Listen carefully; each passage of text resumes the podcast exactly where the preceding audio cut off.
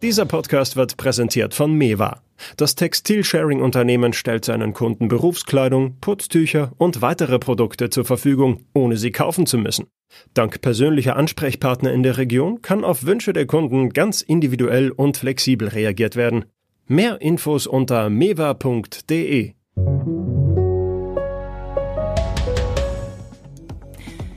Der Countdown läuft. In zwei Wochen wählt Amerika den nächsten Präsidenten.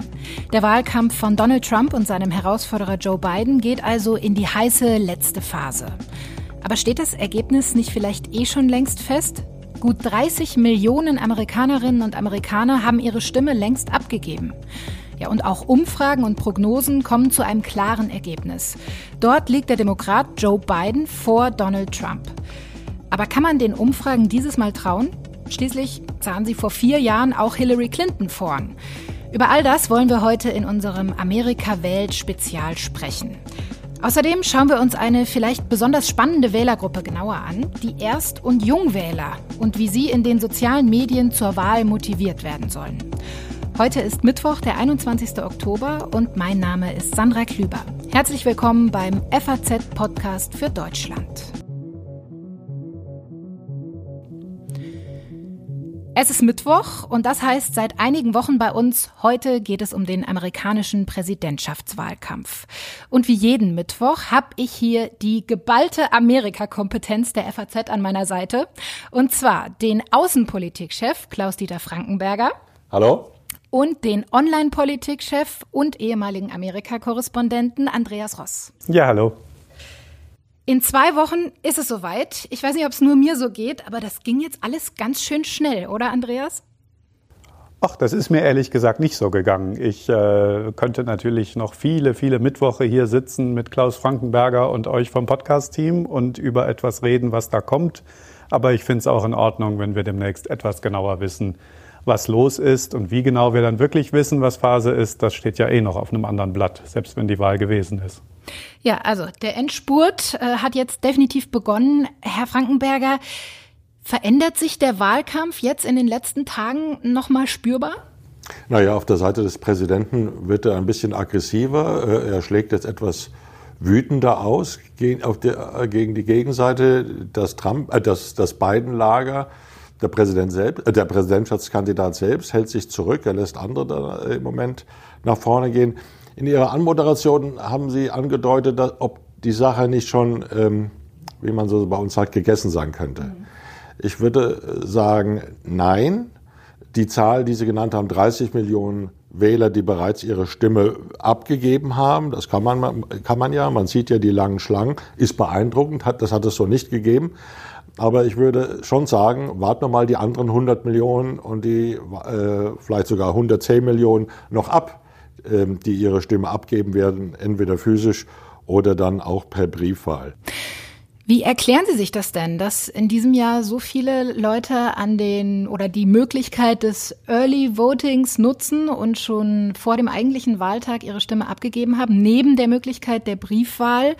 Ähm, liegt das einzig und allein an Corona? Also wenn man sich mal die Statistiken anschaut, schon in den letzten Jahren zeichnet sich da ja ein Trend ab, dass immer mehr Menschen dieses Early Voting nutzen in Amerika. Genau, den Trend gab es und das war eindeutig ein Trend, der den Demokraten genützt hat, die immer das etwas größere Mobilisierungsproblem hatten. Ganz plump gesagt, die Republikaner-Wählerschaft, ich sage es jetzt ganz plakativ, die, die Farmer auf dem Land, für die ist der Wahltag heilig, die gehen zur Wahl, da muss ich mir keine Sorgen machen, die machen das schon ob das, äh, sagen wir mal, das Arbeiterprekariat, wo die Leute zwei, drei Jobs machen, auch am Wahltag, ob die das wirklich noch schaffen, da anzustehen für eine Stimme, ob das äh, ein mobiles äh, Jetset-Städtertum immer macht an dem Tag, das war weniger sicher und deshalb war es immer gut für die Demokraten und von den Demokraten aktiv betrieben, solche Möglichkeiten auszuweiten.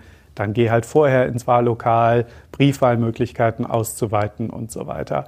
Jetzt kommt aber Corona dazu und deshalb warne ich davor, irgendetwas in diese Zahl rein zu interpretieren. Wir haben keinen Vergleich. Wir wissen nicht, wie viele von den von mir gerade so plakativ beschriebenen Farmern in Iowa vielleicht auch Angst vor Corona haben und sich ausrechnen, wenn ich jetzt schon gehe, ähm, stehe ich vielleicht weniger mit weniger Leuten in der Schlange oder so. Das scheint mancherorts ja nicht zu stimmen, aber das könnte ja eine Überlegung sein. Das heißt, ob man daraus wirklich sehr viele Rückschlüsse ziehen kann darauf, welcher Partei das nützt, ist die Frage, auch wenn man in manchen Fällen tatsächlich äh, sogar die Informationen hat, dass mehr registrierte Demokraten als Republikaner abgestimmt haben. Aber die Pandemie ist das große Fragezeichen. Und auch wenn es stimmt, dass traditionell viel mehr Demokraten Briefwahl benutzen als Republikaner und auch wenn die Republikaner offenbar in der Summe weniger Angst vor Corona haben als die Demokraten, kann trotzdem niemand wissen, ob nicht auch Trumps ganze Kampagne gegen das Normal, gegen, gegen Briefwahl und so ihm am Ende auch schadet, weil eben auch Republikanerwähler sagen, das ist mir ein bisschen heikel, da jetzt ins Wahllokal zu gehen. Herr Frankenberger, ich Da würde ich gerade gerne anschließen und schon die Interpretation anbieten, dass die Kampagne, die Trump äh, gemacht hat in den vergangenen Wochen, quasi Briefwahl zu delegitimieren, Briefwahl als Einfallstor darzustellen für Manipulation, ähm, im Betrug und so weiter und dass die Briefwähler ihm quasi äh, die Wahl, die Wiederwahl kosten können, dass das irgendwie schon, habe ich den Eindruck, äh, äh, in die andere Richtung gewirkt hat, dass nämlich das ein Mobilisierungsfaktor war für die Demokraten. Überhaupt glauben ja die Demokraten, dass der Hauptmotivator und der Hauptmobilisierer ihrer Basis weniger Herr Biden ist oder seine Kandidatin für das Amt der Vizepräsidentin, sondern Donald Trump selbst. Wovon gehen denn Experten aus? Wird die Wahlbeteiligung dieses Mal auch höher sein? Die meisten erwarten das, aber auch da, äh, das stimmt. Äh, Corona, man weiß nicht, was passiert, ob dann im Endeffekt Leute zu Hause bleiben. Alles, ich selbst würde schätzen, äh, dass die Wahlbeteiligung Beteiligung größer sein wird als vor vier Jahren. Damals waren ungefähr, haben ungefähr 130 Millionen daran teilgenommen. Übrigens fast die gleiche Zahl wie bei der ersten Obama-Wahl, wenn ich das recht in Erinnerung habe, da war das 70 Millionen und 60 Millionen und bei, in den vergangenen von, äh, vier Jahren waren es rund 66 Millionen zu 63 Millionen. Also fast, wenn man sagen, identisch. Ich glaube, diesmal wird es mehr sein, trotz Corona. Wir hatten eingangs schon mal ganz kurz drüber gesprochen. Jetzt in der Schlussphase des Wahlkampfs verschärft sich der Ton nochmal. Beide Kandidaten versuchen damit vielleicht auch noch unentschlossene Wähler für sich zu gewinnen. Aber der Ton, der verschärft sich nicht nur bei den Präsidentschaftskandidaten. Eine Sache, die hat mich doch überrascht in dieser Woche. Bei den Republikanern, da gibt es jetzt einige hochrangige Politiker, zum Beispiel auch einen Senator der Republikaner, der sich ganz klar und ganz offen von Donald Trump distanziert. Ist das nicht der denkbar ungünstigste Zeitpunkt jetzt kurz vor der Wahl? Andreas, wie kommt das? Naja, das, äh, Ben Sass ist, heißt der Senator in dem Fall aus Nebraska und der hat nur ein Ziel gerade, dass er, Ben Sass, wiedergewählt wird. Darum geht es jetzt. Ähm, der amerikanische Kongress, ich habe es mal so gesagt, das sind irgendwie 535 Ich-AGs. Ja? Äh, alle 435 Abgeordneten müssen ähm, wiedergewählt werden und ein Drittel der 100 Senatoren muss wiedergewählt werden. Und da ist sich jetzt, wenige Tage vor der Wahl, jeder selbst der Nächste. Wir dürfen uns das nicht vorstellen wie in Deutschland, wo es eine geschlossene Partei mit Fraktionsdisziplin, mit einer Person an der Spitze gibt. Jeder von diesen Senatoren und Abgeordneten ist jetzt genug unterwegs in seinem Staat, in seinem Wahlkreis, um ein gutes Gefühl dafür zu haben, ob Trump das, ob das zu weit geht, den Leuten bei ihm, die für ihn wichtig sind, was Trump da abzieht oder nicht. Die allermeisten, würde ich sagen, sind immer noch äh, sehr vorsichtig damit, ähm, erkennen zu lassen, dass sie äh, Trump schwierig finden oder setzen, versuchen höchstens positiv eigene Akzente zu setzen, ohne Trump direkt zu kritisieren. Und andere merken offenbar, na, ich muss schon mal ein bisschen Unabhängigkeit zeigen. Ne? Also selbst Mitch McConnell, der, der äh, vielleicht zweitmächtigste Republikaner in Washington als äh, Mehrheitsführer im Senat, hat zum Beispiel ganz deutlich gesagt, hat gesagt, ich gehe nicht mehr ins Weiße Haus, die haben Corona da nicht im Griff oder so. Das war natürlich irgendwie nur etwas über sein Verhalten, aber doch eine ganz klare Kritik an der Corona-Politik des Präsidenten.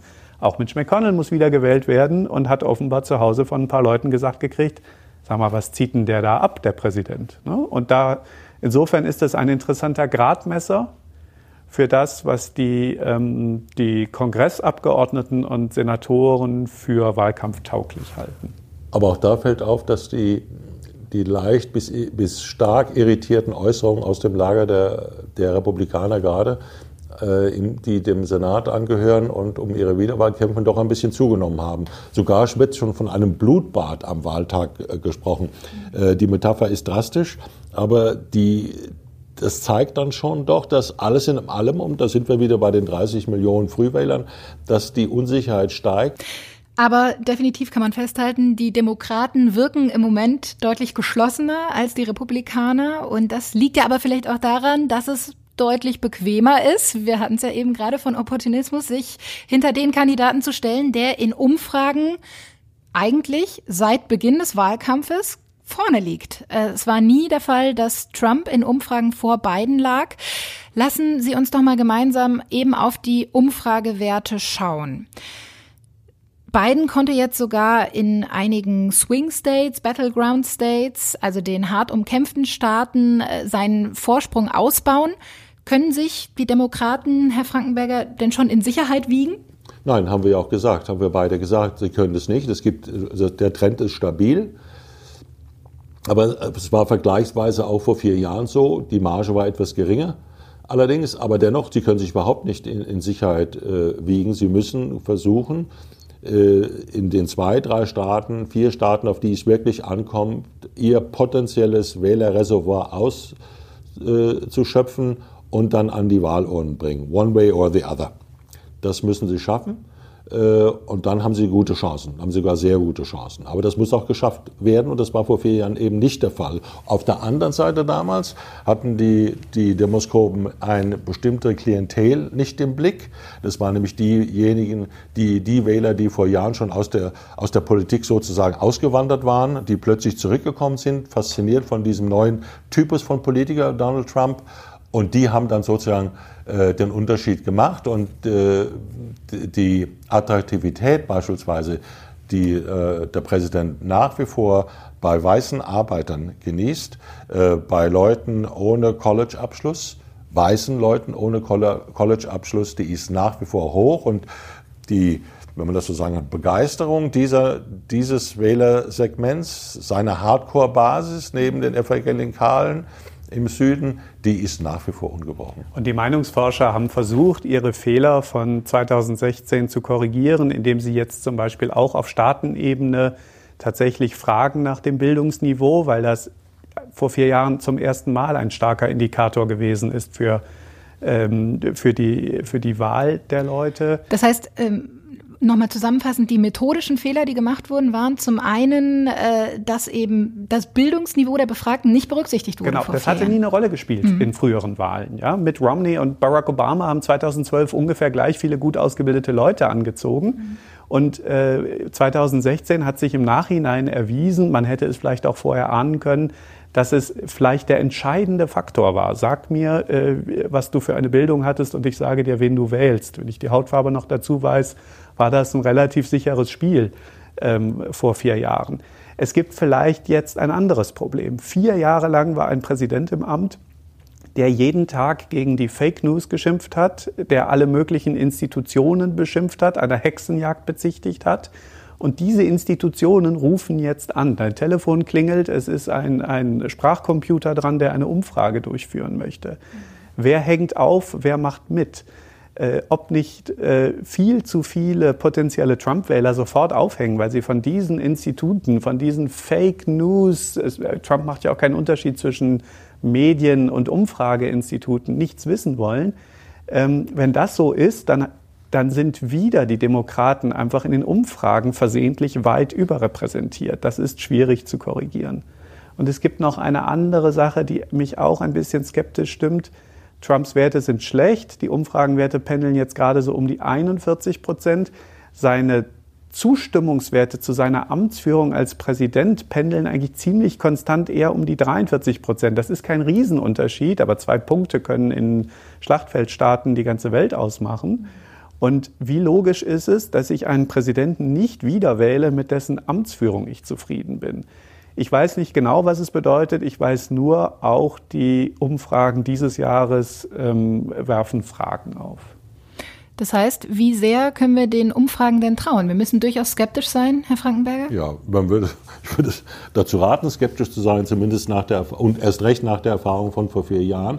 Ich kann mich erinnern, ich war äh, wenige Tage vor der Wahl in dem Staat Wisconsin. Da hatte äh, Frau Clinton immer stabil vorne gelegen. Nicht überragend weit, aber doch so, dass sie es nicht für nötig befunden hat, dort überhaupt mal ähm, eine Wahl, zu einer Wahlkampftour hinzureisen. Die, da sagte man, glaubte man auch, äh, wenn ich das so sagen kann, der Käse sei gegessen. War nicht so. Die erlebten alle ihr blaues Wunder, weil nicht genügend investiert wurde an, an, an, an Zeit, an Präsenz, an, an Werbung und so weiter. Äh, deswegen sollte man skeptisch sein, aber alle Sachen, aber dennoch ist es eine, eine, ein, Indika ein Indikator für einen groben Trend und ähm, sollten die, die, die, die Demokraten schon, sagen wir mal, die Tapeten ausmessen für das Weiße Haus, davon würde ich abraten. Sollten sie schon sich die Büros im Senat aussuchen, für die Mitarbeiter, sollte man auch nicht tun. Ähm, aber so ganz belanglos kann, man, kann das auch nicht sein, sondern würden viele Leute, die damit ihr Geld verdienen, das nicht auch nicht machen und noch mehr andere würden es ihnen nicht abkaufen, diese Demokraten. Und was man natürlich bei all den Umfragen und Prognosen auch nicht vergessen darf, ist ja dann doch das sehr spezielle Wahlsystem in Amerika, dass eben auch derjenige, der vielleicht absolut weniger Zahlen bekommt, am Ende als Gewinner dastehen kann. So war es ja auch vor vier Jahren bei Hillary Clinton. Na klar, die, die mehr nationalen Umfragen vor vier Jahren lagen auch ziemlich gut. Die haben einen deutlichen Sieg Hillary Clintons vorhergesagt und Hillary Clinton hat deutlich mhm. mehr Stimmen bekommen. Die nationalen Umfragen sind deshalb auch wirklich nur ein ein Stimmungsbarometer und wirklich kein, kein sehr guter ähm, Indikator fürs Wahlergebnis ähm, der Umfrage. Der, der Vorsprung ist jetzt noch größer, aber auch das alleine wenn Joe Hillary Clinton hat in Kalifornien, glaube ich, ungefähr 60 Prozent der Stimmen bekommen, ist der größte, also der bevölkerungsreichste Staat im Land.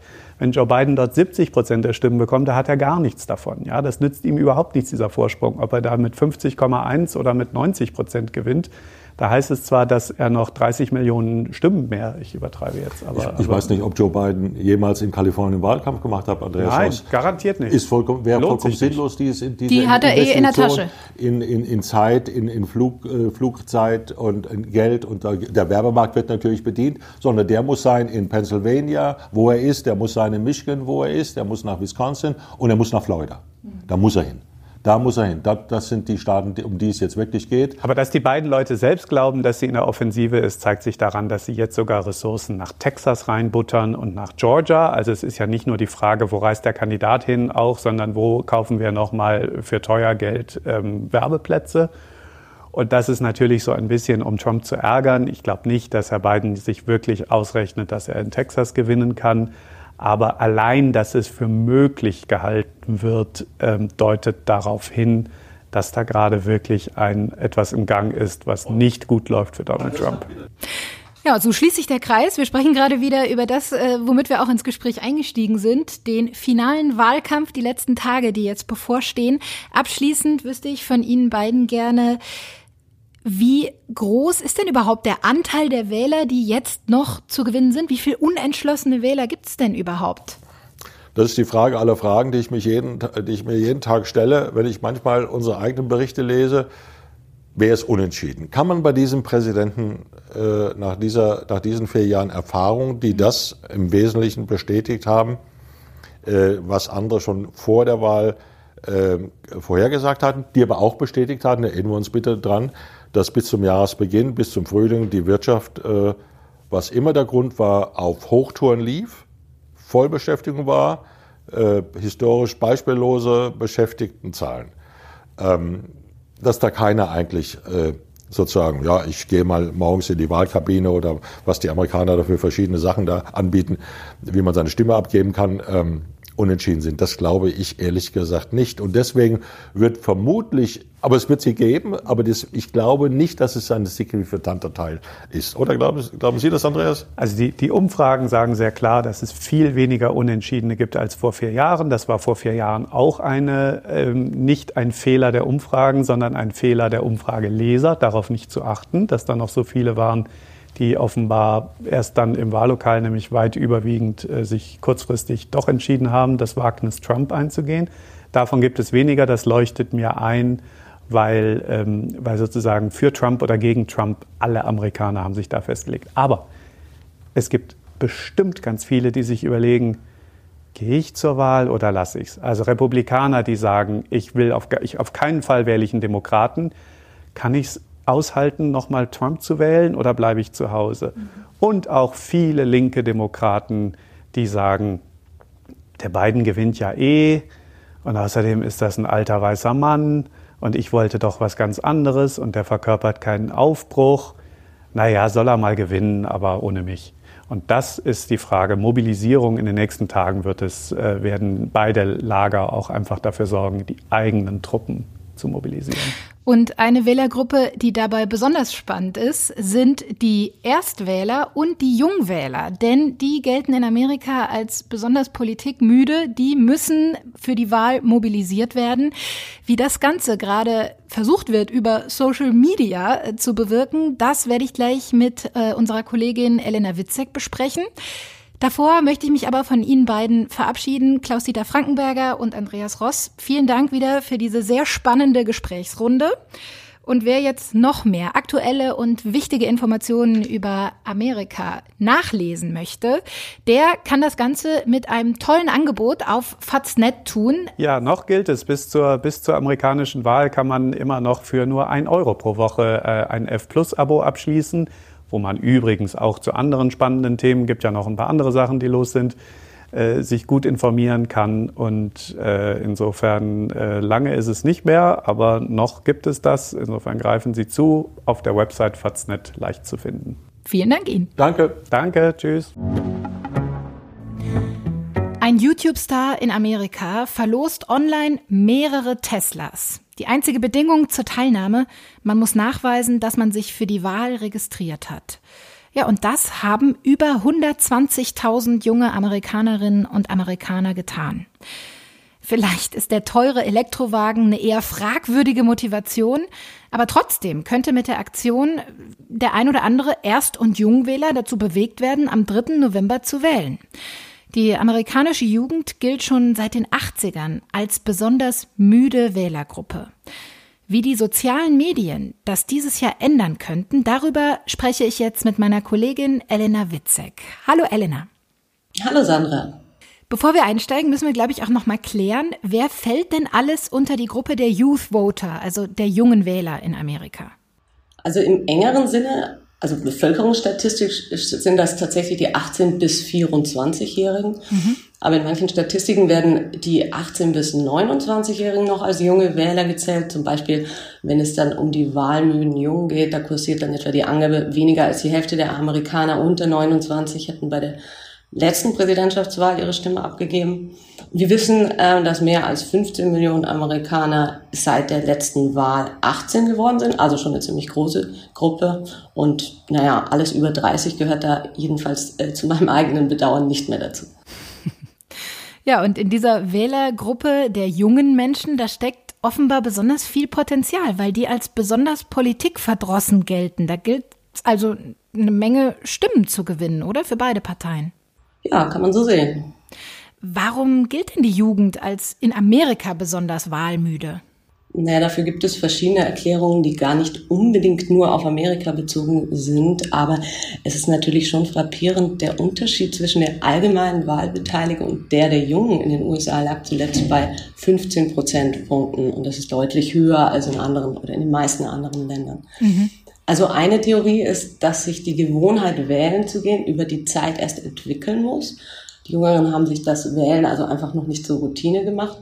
Und dann gibt es natürlich, also speziell in Amerika, das Thema Opportunitätskosten. Ähm, deshalb wird es auch so, in, so intensiv in den sozialen Medien besprochen. Man bekommt ja seine Wahlunterlagen nicht einfach wie bei uns zugeschickt. Man muss sich registrieren. Dieser Registrierungsprozess unterscheidet sich je nach Wahlrecht in den einzelnen Bundesstaaten. Es ist also alles etwas komplizierter. Was erwarten denn Experten? Werden dieses Mal mehr junge Menschen wählen als bei der letzten Wahl vor vier Jahren zum Beispiel?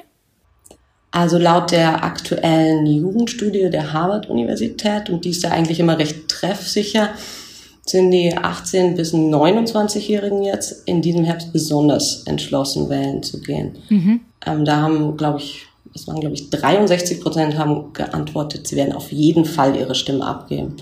Und das sind immerhin 16 Prozent mehr als vor vier Jahren. Also ein deutlicher Zuwachs an Menschen, die auf jeden Fall zumindest den Willen haben, jetzt wählen zu gehen. Genau. Die tatsächlichen Zahlen, da müssen wir uns noch ein bisschen gedulden, gibt es dann erst im November. Aber welche Rolle bei der Mobilisierung von jungen Menschen zur Wahl zu gehen, spielen denn die sozialen Netzwerke in Amerika?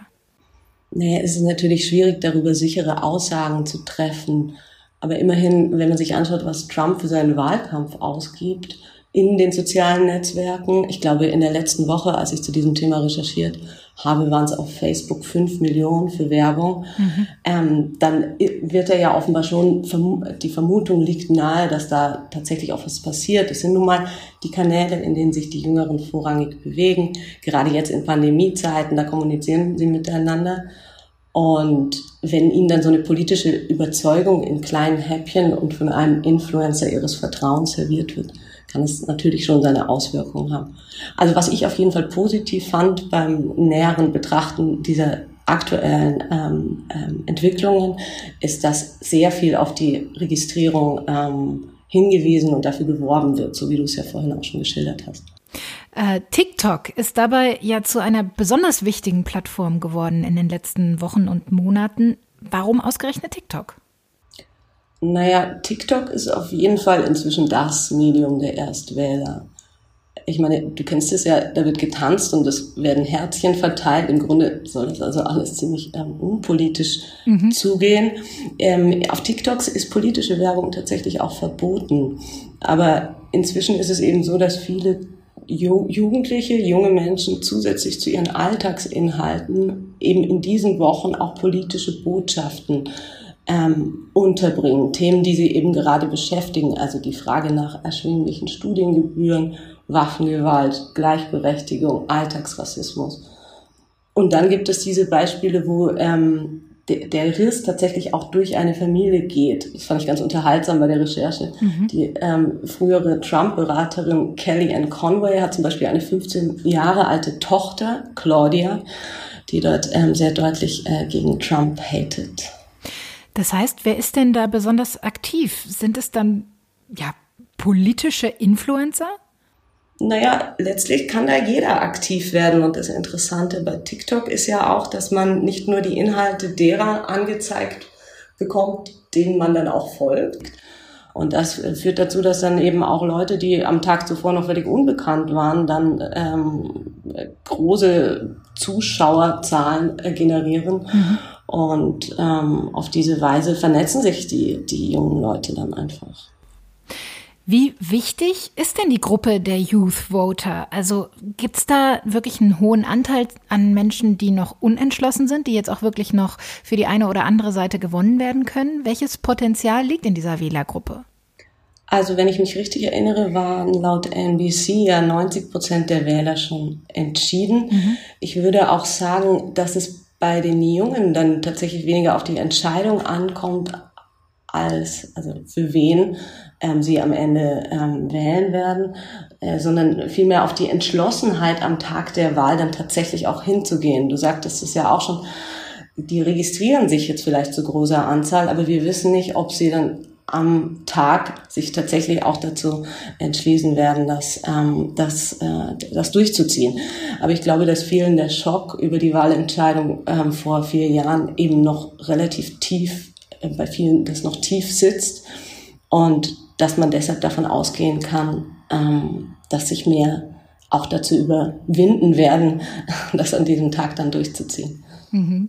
Auch wenn zur Wahl ein 74-jähriger Donald Trump und ein fast 78-jähriger Joe Biden stehen, könnten dann doch einige junge Menschen zum ersten Mal zur Wahl motiviert werden.